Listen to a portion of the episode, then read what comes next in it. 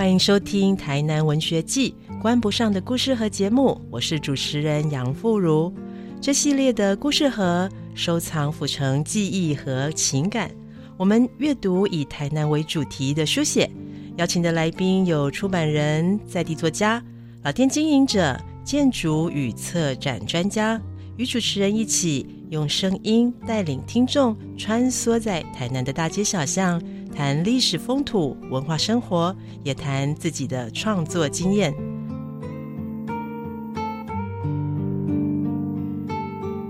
这期节目我们邀请到的来宾是国立台南艺术大学艺术创作理论研究所的副教授，也是策展人龚卓君老师。老师好，请老师跟我们的观众听众打声招呼。好，傅如好，各位听众大家好。是非常欢迎老师来我们的节目哈，因为上一次呢，我听到大家在讲这个麻豆艺术季的这个事情啊，我真的是大开眼界，因为我居住在欧洲。实实际上是意大利哦，已经有十七年，将近二十年的时间。那在欧陆呢，我们常常有机会去这种互动式很高的展览，或者是互动式很高的这个博物馆哦。所以在台湾看到这样子一个令人耳目一新，而且又非常好玩的展览的时候，非常的惊艳哦。是不是请老师来跟我们谈一谈这个策展背后的初心，还有起心动念？是，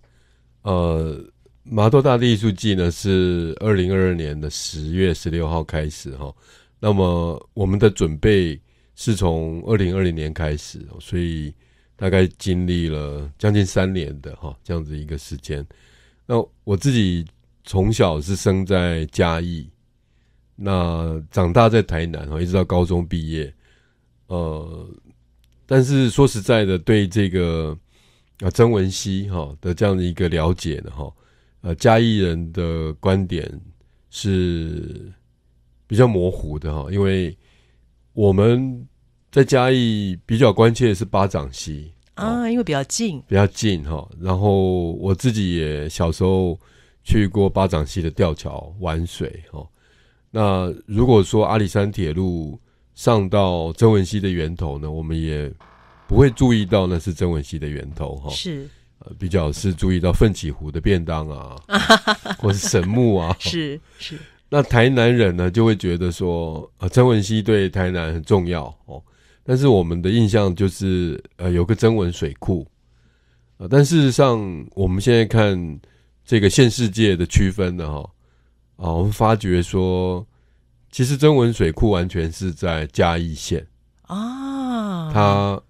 完全不是在台南，是是，所以这个几乎打破我们一般的这个平常的认知了。对，所以曾文溪究竟是一条怎么样的溪呢？哈，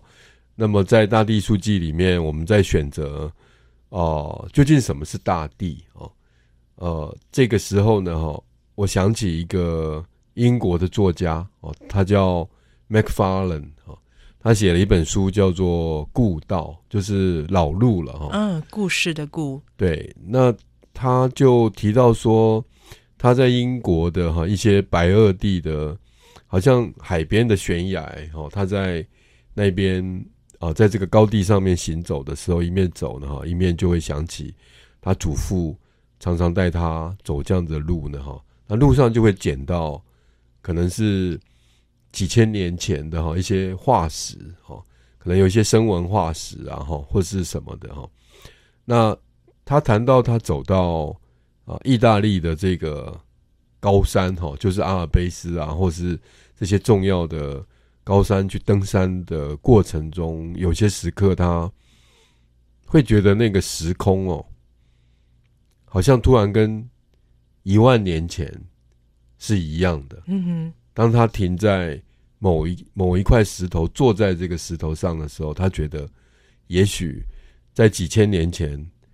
或是一万年前，这个地方就是已经是这个样子，并没有变动。那也许甚至也有人在这边做过，哈。是。那这样的一个感觉，其实让我非常的神往。所以我想说，呃，以我的年纪呢，哈，呃。如果还能够有这样的经验呢，我一定要把握这次大地艺术季。所以是有一点点私心的哈，这个初衷就是我可以怎么样重新去认识啊曾文熙的上游啊，也也许中游我们接触的比较多，嗯，那下游的话，因为到安平啊、七股啊这边去，大概多少有一点认识哈，是，所以我们就从曾文熙的上游啊，然后透过周族猎人的带领啊，进到森林啊，进到猎境，然后啊，看到这些野兽哦，就是山猪哈走过的这些小路，他们打滚过的这些泥塘的哈，那认识植物哈，认识溪里面的鱼，认识这个曾文溪的上游居然还有这么多的水工设施哦嗯，哦，这些蓝沙坝哦，是，所以呃，这个起心动念呢哈，呃，我觉得也有一点点受到那个作家呃，就是英英国作家的这样的影响。我想说，哎，难道台湾人不行吗？我们，我们没有办法一面走，比如说经过大内，然后经过预警啊，经过左镇的一些溪谷，它其实蛮多这种化石嗯的这种现场哈。是，那后来我们找了许清宝老师带路呢，哈，我就发觉说啊，原来啊乌山头水库这个大门一出来的农田旁边就有这个乌山头遗址，嗯嗯嗯，所以这些啊从左镇啊哈这种啊这种菜寮溪啊哈一直到乌山头哈，那么台南有非常多这样子的考古遗址。哦，那更不要讲说曾文溪上游呢哈，它有很多我们不熟悉的啊周族人说。啊这是我们周国哈，你们是你们到我们周国来，你们就是非洲人，啊，非洲人对，有一个完嗯全不一样的文化，是跟溪流的相处的方式。是哦，那呃，所以我们就从这样的一个点开始出发。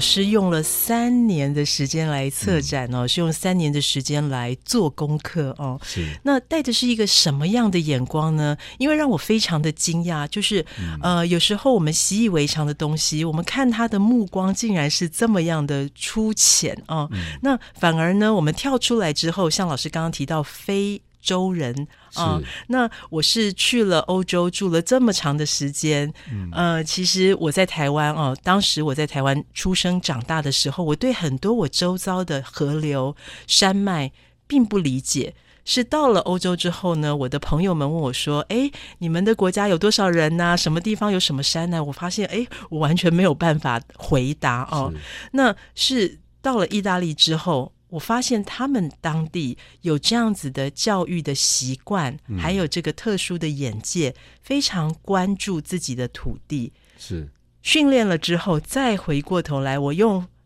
非意大利人也非台湾人的方式再过来看我们的土地哦。我觉得这个视角不同之后，真的会有不一样的认识。老师花了三年的时间做功课，有没有什么特别印象深刻的故事？嗯，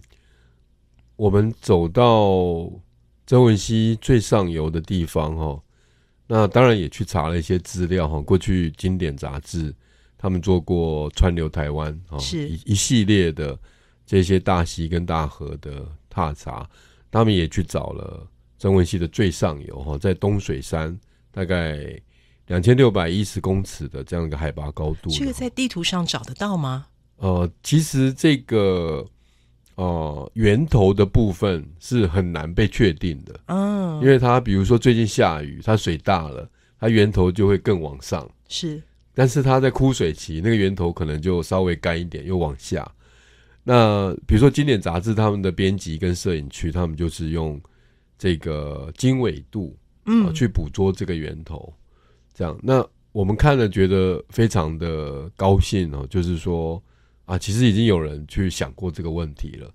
但是进一步的，我们在想啊，因为策展团队里面像陈冠章哈，他对人类学哈、对希拉雅、对周族特别感兴趣。那我就问冠章说：“那要不我们做一点不一样的？我们找猎人啊，找周族的朋友来帮我们带路，嗯，哦，来带我们认识他们心目中的这种曾文熙的源头是什么。啊，所以真的是另外一个视角。对，那所以我我自己就暂时啊、可以比较轻松，就是跳跳出来，我只要跟着走。嗯哼，哦那这个跟着走有点像哦、重新变成学生哦，但是也等于重新进到另外一种这种渔猎啊、采集的生活方式的这个世界哈、那我还是记得 MacFarlane 的那样子的一个他的书写当中的一个情景，就是他随手捡起一个石头，就可以讲一个关于这个英国跟欧陆这样的一个陆块它的化石的这样的一个身世跟它的故事哈。那我当然我也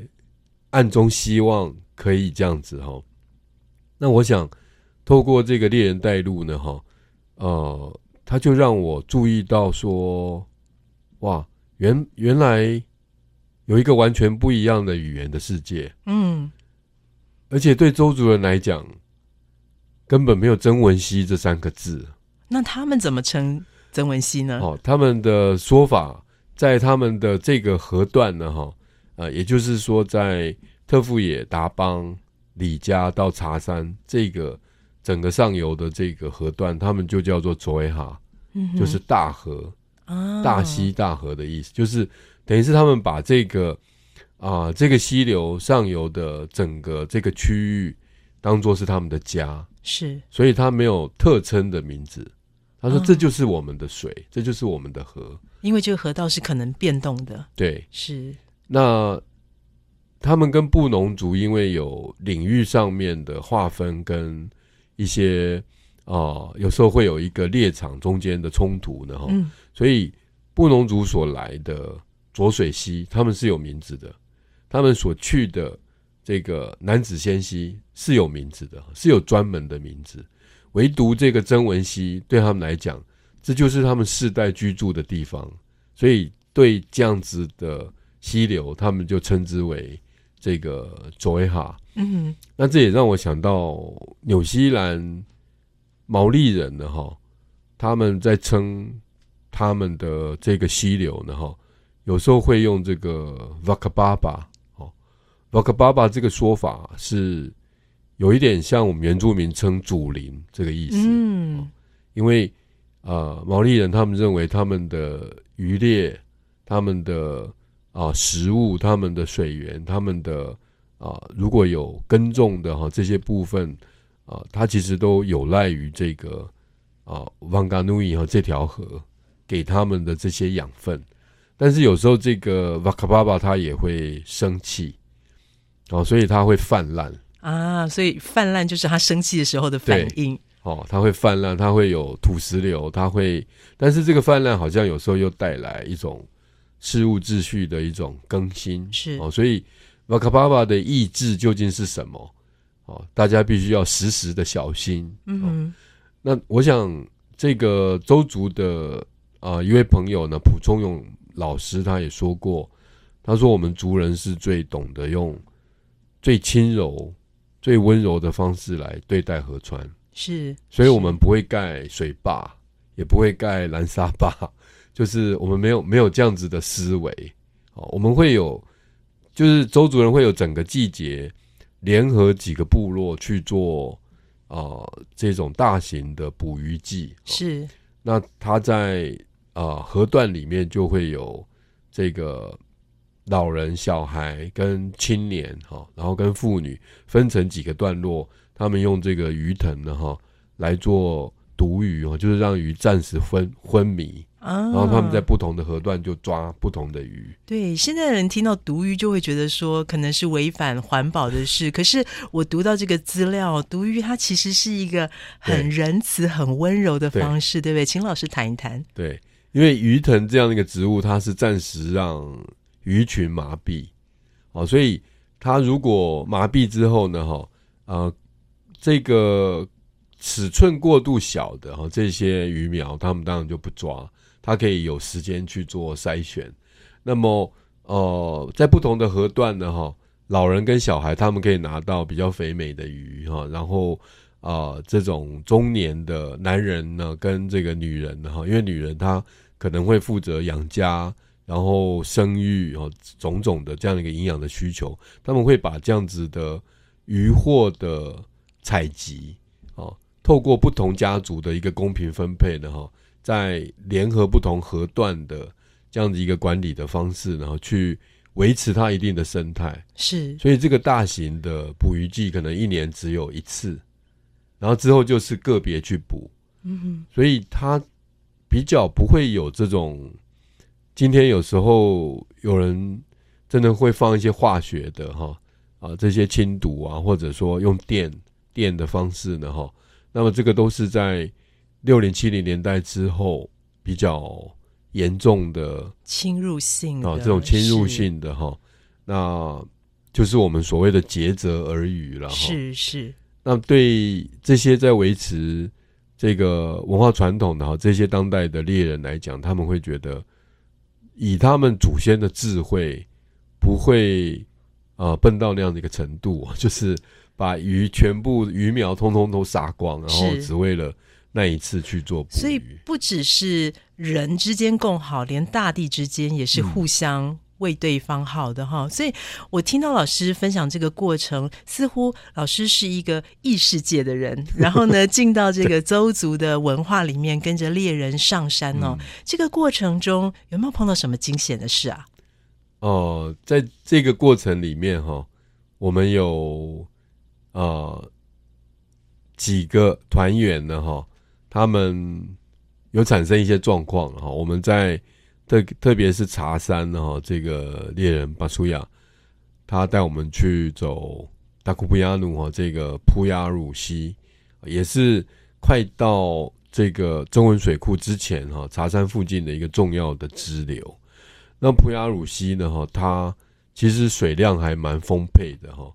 那么呃，曾文溪到了这个溪段。它已经快进入到水库了，所以嗯哦，已经是下游了吗？已经是上游的，接近上游的终结啊！它要进到这个很大的这个增文水库之之前，是有一段有一个支流叫濮阳鲁溪。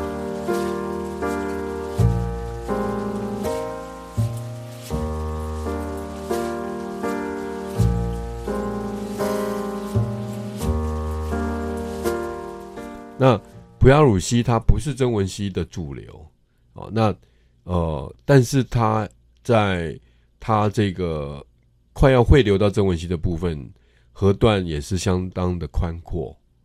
哦，所以我们去的时候呢，哈，第一个集合点是在呃普亚鲁西的一个桥下哦，那么我们在那边的时候，巴苏亚就说，八八风灾的时候啊。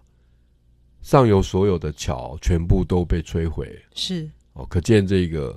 土石流跟曾文溪哦，它在上游的部分呢，哈，啊，八八风灾啊，至少在曾文水库那附近呢，哈，它有一天超过一千公里的降雨量，哇，对，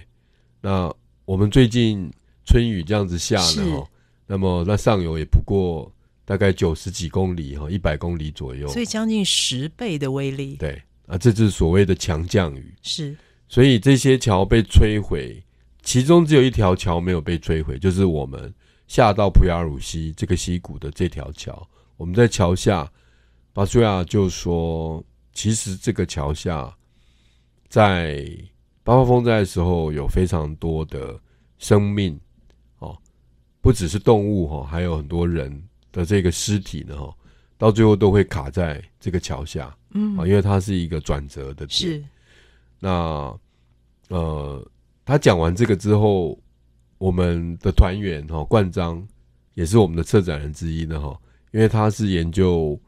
啊希腊雅的这个安仪哈，也就是他们的巫师灵媒这样的角色。那当然，他跟那边的力量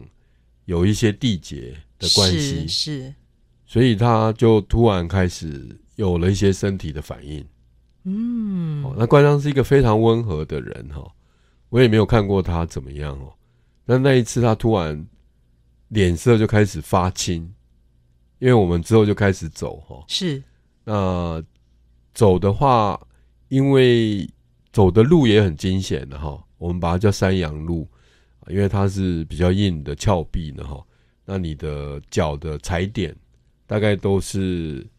啊。不超过一个脚掌宽，嗯嗯，好惊险哦！对，是步就是步为一步一步的，好这样子趴在峭壁上面往前走，有时候要下到那个溪水里面，然后再上来，然后往前走，这样。所以龚老师本来就是有训练的人吗？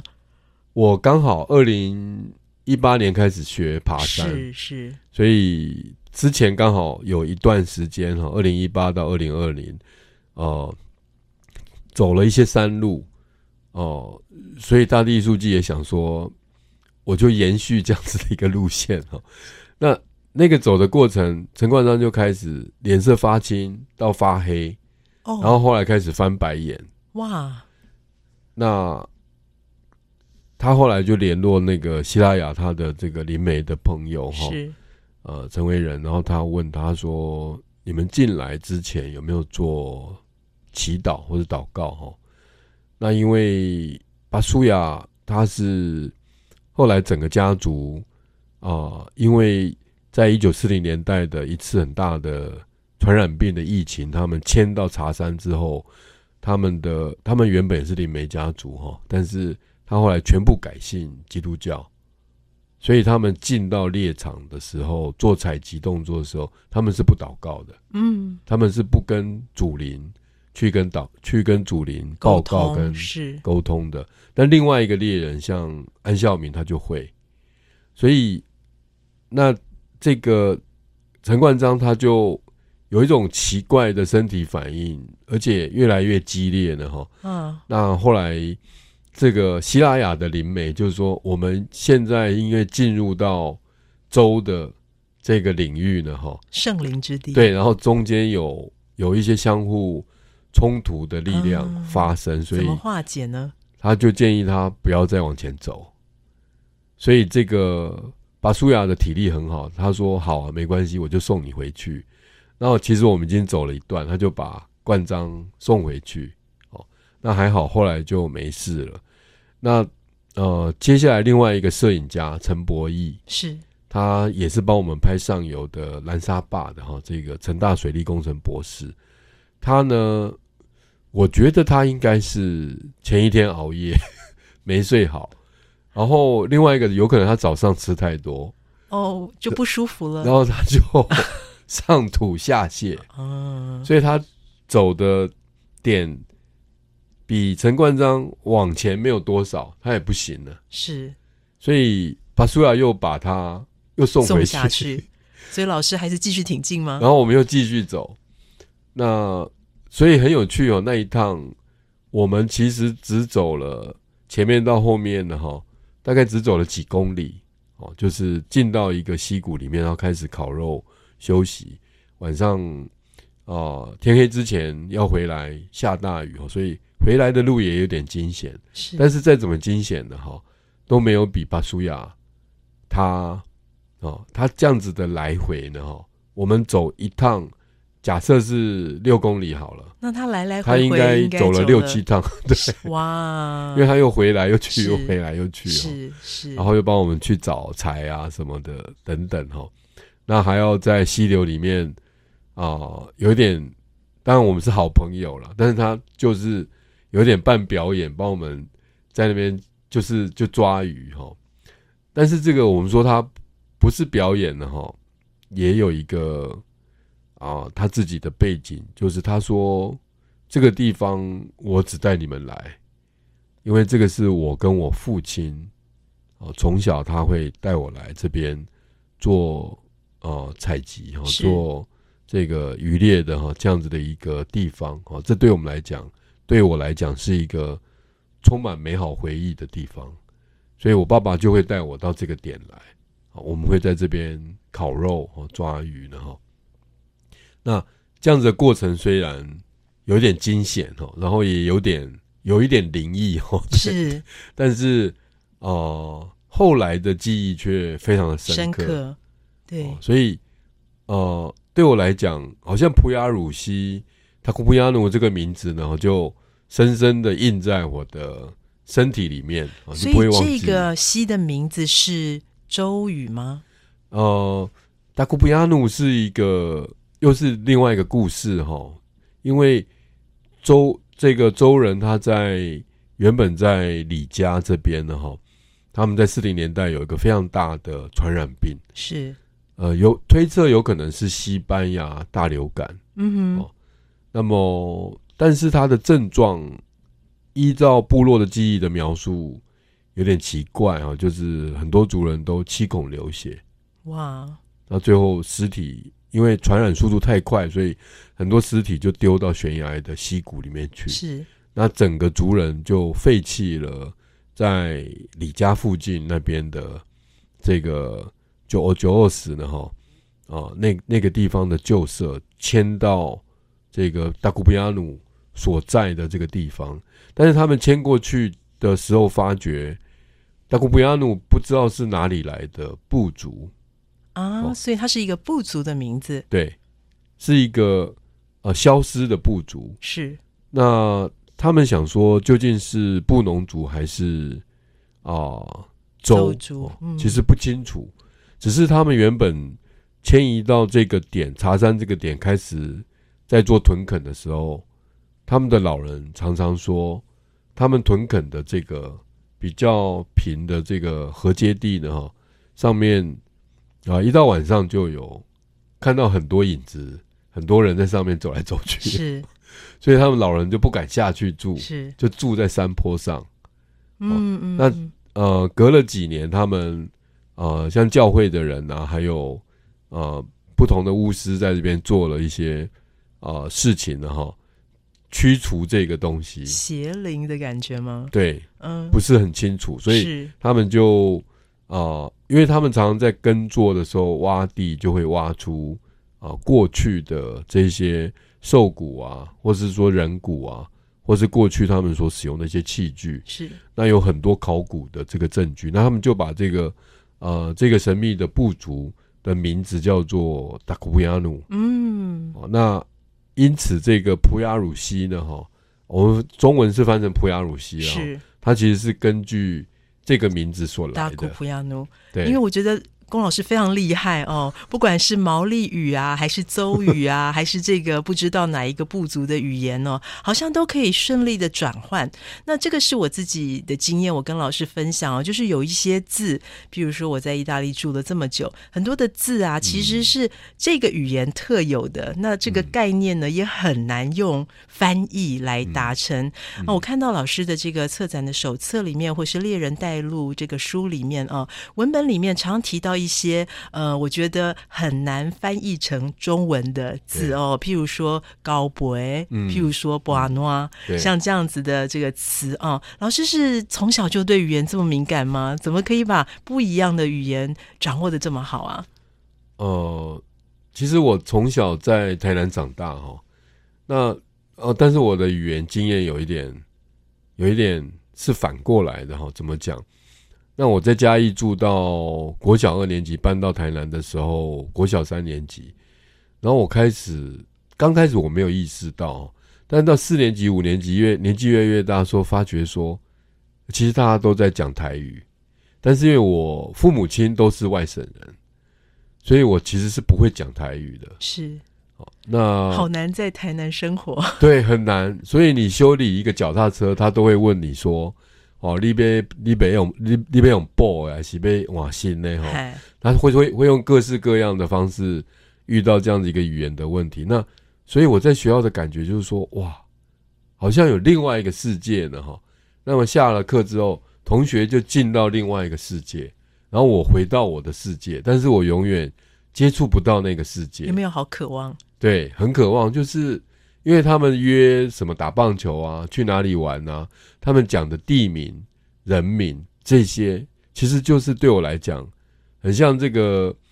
啊，普鲁斯特这个小说里面讲的，就是说，那完全是另外一个世界。是，呃，讲比较私密的部分，就是说，甚至我喜欢的女孩子，她究竟住在哪里哦？她下课去做什么？因为他们都用台语讲，所以我完全搞不清楚 那个地方在哪里。这么近又这么远，对，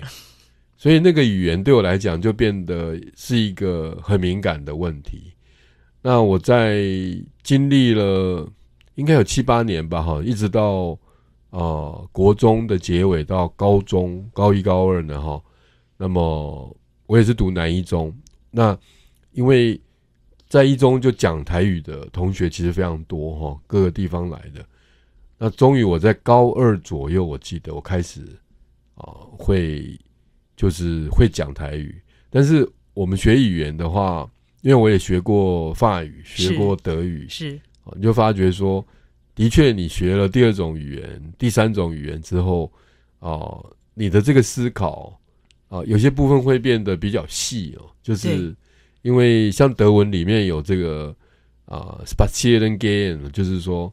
散步，就是比较长的这种散步呢，哈。而且动词还要被切成两半。对对对，他那个思考方式跟感觉方式就很不一样，所以或许是因为这种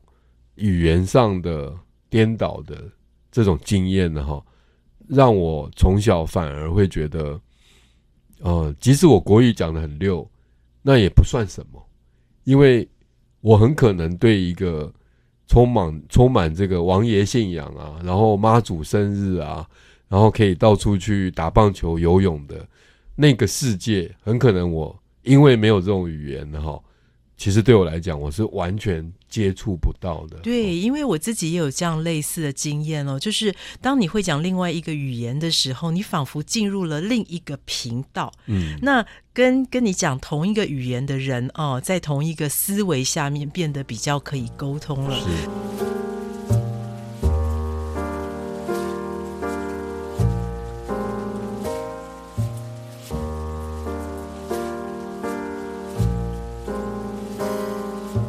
所以我就看到龚老师呃策划这个大地艺术季哦，因为当时我人十月的时候开始嘛，我非常的忍痛就错过了这个艺术季，因为我人在欧洲啊。那我看到老师用不一样的角度呃来探讨这个眼睛还有大地这一件事情哦，非常的令我。感到动心哦，其中有一个计划，我觉得好可爱哦。老师在这个策展里面哦，用了声音，用了影子，用了竹材，然后有一个部分是小小孩子的小，对，啊，还有这个土地、农跟直升哦。那老师是怎么样找到这一些角度来看同样一件事情呢？嗯，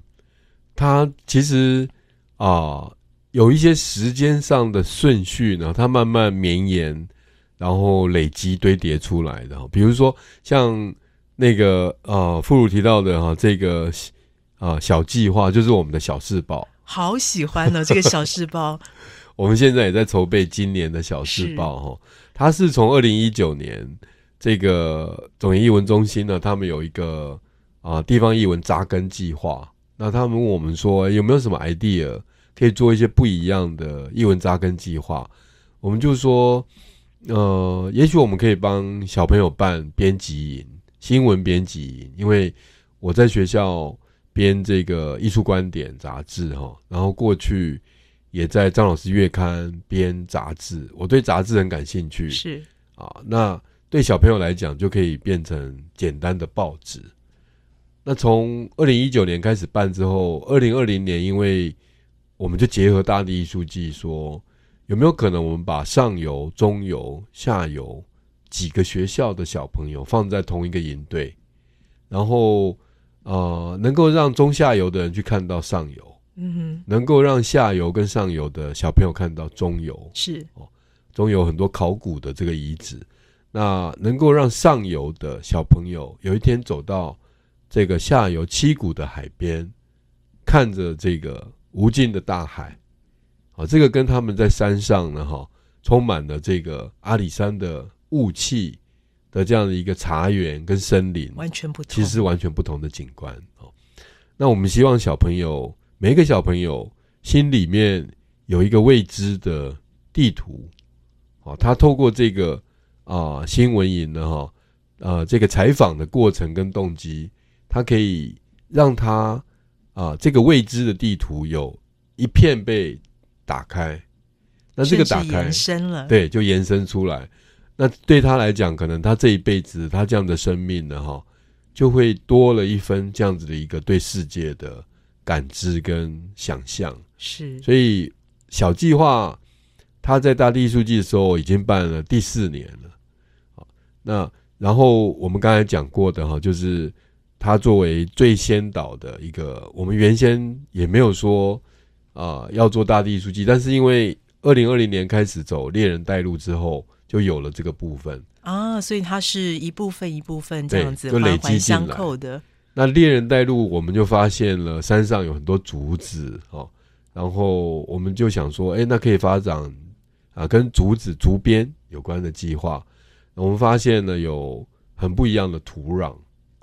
土壤的话，有些累积到堆积到增温水库，但是有一些它就冲击到中下游变成农田啊，那。我们可不可以用曾文溪的土壤来烧陶？哦，那么有些有些土壤也变成了这个化石哈，里面有化石，我们就也发展了土计划。所以一个一个的计划就在这个过程里面。那我们透过策展人啊，一个一个的这个参与跟啊，慢慢的组成一个。其实一个超级大的团队有十三个，真的十三个策展人的。所以这十三个主题并不是当时先预先想好的，而是在做的过程中慢慢堆叠起来的。对，它是长出来的啊。那比如说我们走猎人带路的时候，对，走猎人带路，我们到最后只有想到说，我们先出版，但是我们并没有想到说，它直接呃转化成一个。比如说大地艺术季的什么作品啊？那个时候我们都还没有这样子想。是是。那等到二零二一年文化局在催我们的时候，我们才啊有点勉强的弄出了这个六个计划吧，哈。然后之后再涨哦，就是比如说沈昭良老师的摄影啊，这个潜行摄影队的计划，我们也是在二零二零年呢之后，呃，我跟沈老师谈了很多次，嗯，然后我们就委托他。那我们弄了一笔钱哦，这时候文化局他还他们还没有这么多的经费可以支援的哈，我们就弄了一笔钱，结果他居然帮我们找了二十个摄影家哇，然后把曾文熙的各个面相哦，就是而且是陆海空是哦，有这种在陆地上，但是也有进到溪里面潜水去拍，那也有空拍呢哈，那么。透过这二十个，大部分是年轻摄影家呢，哈，做了这个大型的，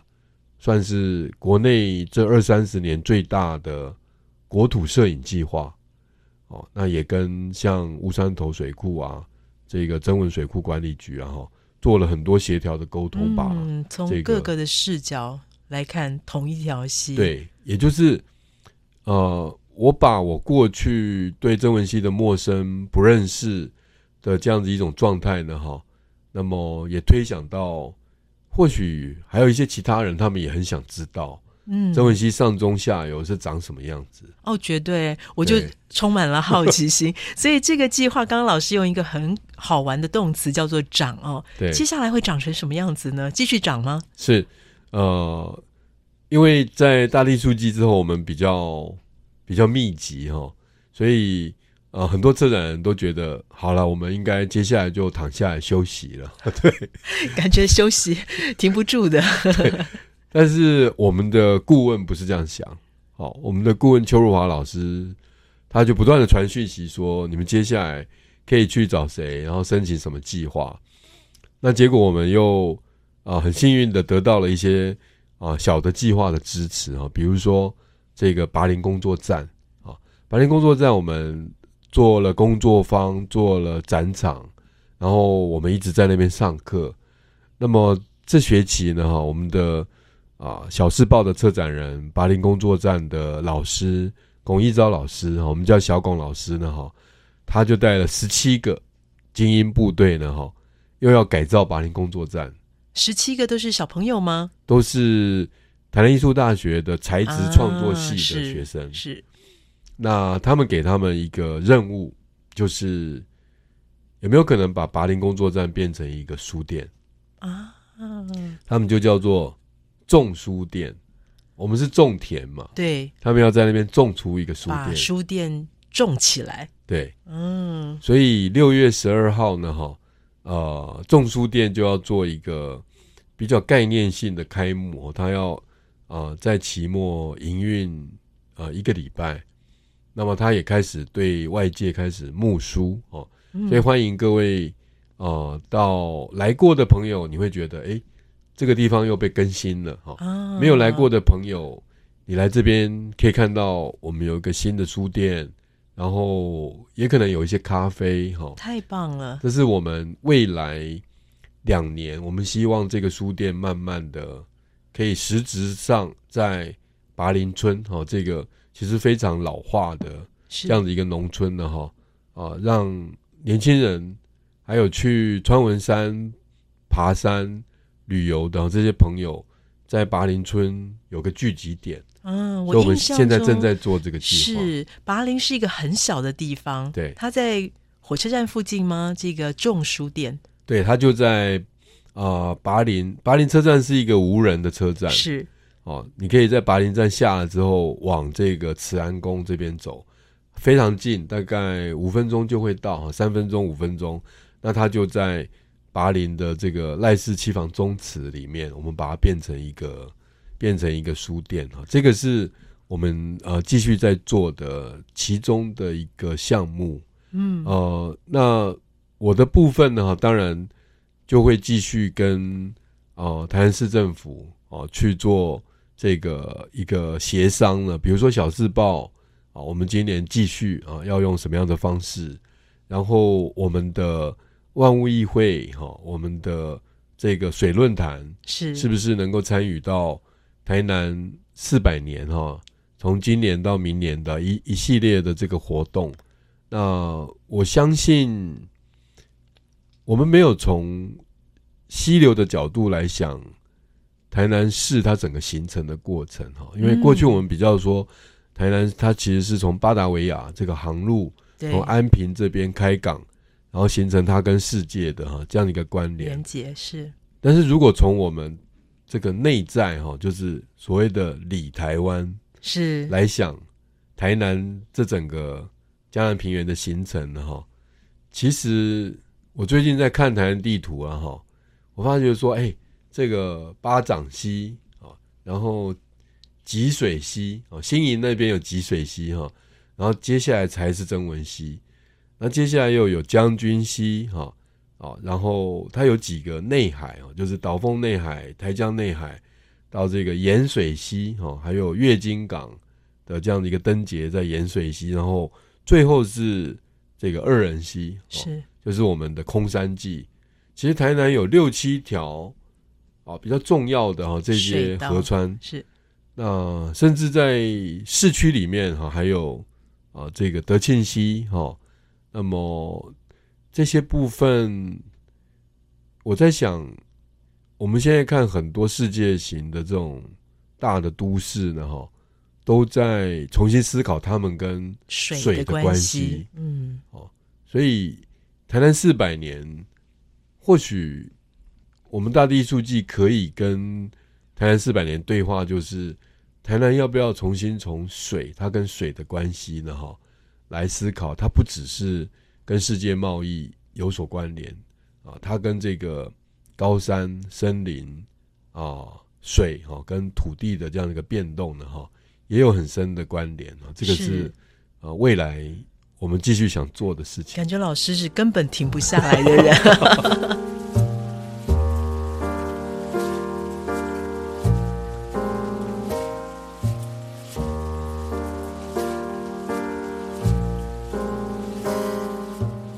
那老师的背景呢是读这个法国的哲学哈，对。那这个哲学呃是您的学术的训练的背景，是不是因为哲学让老师很多观察角度上都从水出发？宇宙有这么多的元素，为什么特别钟情于水呢？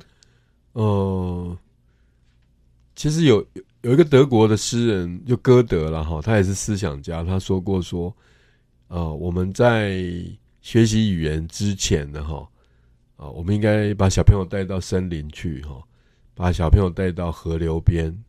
那么这些呢哈，对于他学习这个文化跟语言的这些内涵呢哈，那么会优先于他对符号的这个理解。他应该用身体去做理解。是，所以对我来讲，因为我念的是身体哲学哦，身体的现象学，我就发觉说，呃，我们真的离水好远。嗯，除了下雨之外，哦，我们会碰到水。哎，真的耶！因为好多我的欧洲朋友就说，台湾呐是一个海岛，你们一定都很喜欢游泳，对不对？我说不是，相反的，好多人不会游泳，而且是惧怕水。对，我们从小就被提醒说，哎，水很危险。那呃，可是我记得我在嘉义的时候，哈，这个加拿大郡它的某一些分支线。其实是分布的非常的广，也非常的密哦。那我们小时候会在这个郡沟里面哈，当然对我们来讲，那时候的郡沟是非常大哈，是那个水非常非常的清，然后但是里面有很多的很健康的水草，然后很多小鱼就会在里面，我们就常常在那个郡沟旁边钓鱼，然后还有很多皮塘哦，甚至军队呢哈，他们都会开一些皮塘的养鱼哦，养这个。这个乌锅鱼啊、鲢鱼啊，哈等等，那么有时候我们会偷偷跑到军队的这个皮塘那边去偷钓它，因为它那个鱼就特别的肥、特别的美哦。反正小时候我们有很多这种可以跳到郡沟里面玩水哦的这些经验。那当然能够玩水就会玩火，就会玩土哦，嗯，因为。呃，跳到水里面，衣服就会湿掉，湿了就需要烤干。对对对，我们就开始玩火，在稻田里面哈。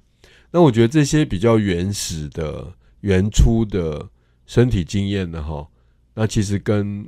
我们对这个环境的认识啊，一定会有很深的关系。没错，其实就像爱因斯坦他说，玩是最大形式的学习。对，你绝对可以从玩里面学到任何东西。是，所以。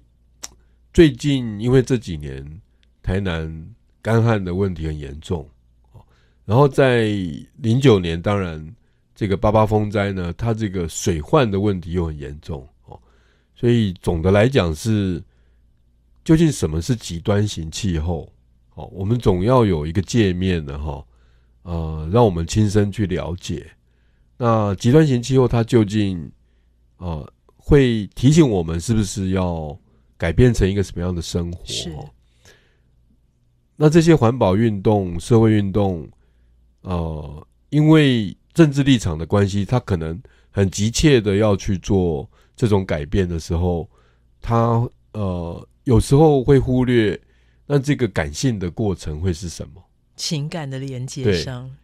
那所以很多这些包含水利工程界的朋友，他们都提醒说。其实体验还是最重要。没错，没错，就是你透过你身体的体验，你不用做任何的道德的教训啊。其实大家都会真的去注意到，也会去很容易透过你的解说了解到，说，哎，现在的干旱的状况究竟是为什么？是现在的水患的状况究竟是为什么？其实我自己的经验就是，当你了解了之后，你就会喜爱。喜爱了之后呢，就会产生这个怜惜跟爱惜的心哈。因为这个呃，龚老师哈，他在这个曾文熙的一百个故事里面哦，有一个故事非常打动我，提到了一个海口男孩的故事。老师要不要跟我们讲一下这个海口男孩，还有这个小世报的故事？嗯，呃呃，小世报里面呢有很多的这个不同的有趣的故事哦。那这个。海口男孩是我们小四报的一个很重要的主编，就是我们的青青老师呢，哈，他所这个收集到的一个故事，哈。那我们小四报常常会遇到这样的小朋友，就是他说他完全不会写，嗯，然后他讲话要他讲话的时候，他也讲不出，很害羞，对，就是他们觉得他们完全没有这样子的一个能力了，哈，所以呃。这个海口男孩呢，哈，就是这个小朋友呢，哈，他在这个他自己的社群账号哈，就是他用了妈妈的对他用了这妈妈的脸书账号，对，用了妈妈的这个这个脸书账号哈。那呃，然后这个小朋友的老师呢哈，他也告诉啊青青老师说，他妈妈是新移民，是所以我们在小时报的过程里面，除了遇到上游周族的小朋友之外，啊，那其实中游呢哈，下游慢慢的这些族群的复杂性，有时候远远超过我们的想象哈。是那这个海口男孩，他他妈妈是这个呃新移民嘛哈，所以呃我印象她是一个越南的一个母亲哈，那这个孩子呢，他用了妈妈的账号，那老师呢在呃引导他写作的时候，这个小孩他就一直非常的害羞，然后呢呃觉得不好意思哦，可是慢慢的慢慢的在这个小时报里，他好像找到了自己的一片天空哦，就像老师刚刚讲的，这个四年的时间是。不是让这个小朋友呃投注在这个小时报上面的书写？老师有看到这个过程中孩子的转变吗？呃，其实呃，我我记得的是另外有一个麻豆国小的小朋友哦，是是他他其实是啊、原本有有这种阅读跟书写的这个困难症哦，类似这样的状况、哦。dyslexia，对，嗯那同也是透过青青老师的引导哈，比如说是这个海口男孩，他就把他看到的这个最美的风景啊，透过一个很简洁的方式呈现了出来。那麻豆国小的哈这个小朋友呢哈，他呃，他说我不会写，我要我现在要回家，然后现在要上写作课的时候，他就开始一直抓头哦。那后来透过青青老师，他透过很活泼的这些物件的跟身体环境的导引呢，哈，他就很快的写出了这个，他们叫瓶中诗哈，就是哦。他把、一个信签放在瓶子里，对对对对对，然后他的诗句很简单哈，就是啊、就是溪水呢哈，唰啦唰啦的哈，让石头发出声音，然后人们啪啦啪啦的哈，在这个溪水啊这个旁边呢哈，在玩水哈。那用这样子很简单的两个诗句呢哈，他写出来之后，在我们整个营队要结束的那一刻，我们有玩了一个游戏，就是我们每个人要留下一个愿望。那这个小朋友他就说：“我希望这个我将来要写出十首诗，我要做一个个展，哇，在总研艺文中心。哇，好棒的许愿哦，然后同时呢，我要指定我的策展人。他说，我就要请龚老师来帮我策展。老师有没有接下这个许愿？我说当然好哦。我说大家都觉得哇，他真的有一点做了一个很很大的转换是哦，就是不仅对他来讲不是困难，他还想要开他的个展哦。是，所以我们在大地艺术季开幕那一天，就有我们的所有的艺术家大合照里面，这个小朋友他就跑来了，然后他也站在哦艺术家大合照的里面。是我们看到他就觉得非常的高兴，然后合照完之后，我们就往小时报的编辑部走。我正在做这个啊、导览嘛，哈。那一面走我就一面问他，哦，那我说这个呃，你现在作品进行的怎么样？展览嗯准备的怎么样？他给他一点压力，对他说我现在已经完成六首了。哇，但是因为按照我的标准，呃，只有一首能够通过，所以进度、给自己定标准，对他自己有给他、嗯给他自己定标准，所以我现在的进度就是一首。对我说好、啊，那那你要那你一定要加油。他说会啊、他写完的话一定会赶快告诉我。所以呃，小时报在展览的这过程里面，原本四五年级的小朋友哈、第一届开始，他们现在已经是国一国二了哦。那他们回到这个小四报的展场的时候，呃，我发觉可能真的是这样子，因为我们我们年纪大了，同时忙很多事情，然后我的这个忘性就非常的好，很多事情很快就忘记。可是小朋友一点一滴的都记得，他们在暑假的那几天到了哪里，然后碰到什么老师，碰到猎人，碰到这个啊考古的现场，碰到这些考古的碎的陶片的哈，他们都都记得。然后他们记得他们怎么样写下这些字句，然后编成报纸啊，怎么样子把图片放上去。我那时候就觉得说，哇，这个不是就是大地书记的目的嘛？是，就是其实你是让一片风景住到，就是小朋友跟大人的心里面的那个地图的某一个角落，是，哦，让他。那个角落的风景活了起来哈，而不是说空白一片。是哦，那那这个也是我对我自己啊，希望我在这个大地书记能够得到的啊那样子一个风景哈。这个风景啊，它看起来是外在的哈，但是因为你吸收了很多故事跟环境的讯息哈，透过这个风景进到你的内心。所以你的内内在的风景呢，哈，就等于说，让你的这个呃，你的精精神的那个世界呢，哈，好像就多了一个层次哦，是多了一个跟这个世界比较深的这种关联。这个是呃，透过小朋友的眼睛呢，我发觉呃，很幸运的。有这样子的经验能够发生，真是好美哦！而且听了非常感动哦。就是这个心里面有新的风景之后，我们看事情、看家乡、看土地的这个爱跟眼界也不同了哈。是，非常谢谢老师今天来接受我们的访问，谢谢谢谢大家，谢谢。那下一次呢，我们会有更多的内容在台南文学季关不上的故事和节目中跟大家分享，请大家持续锁定收听。下一次我们空中再见，谢谢。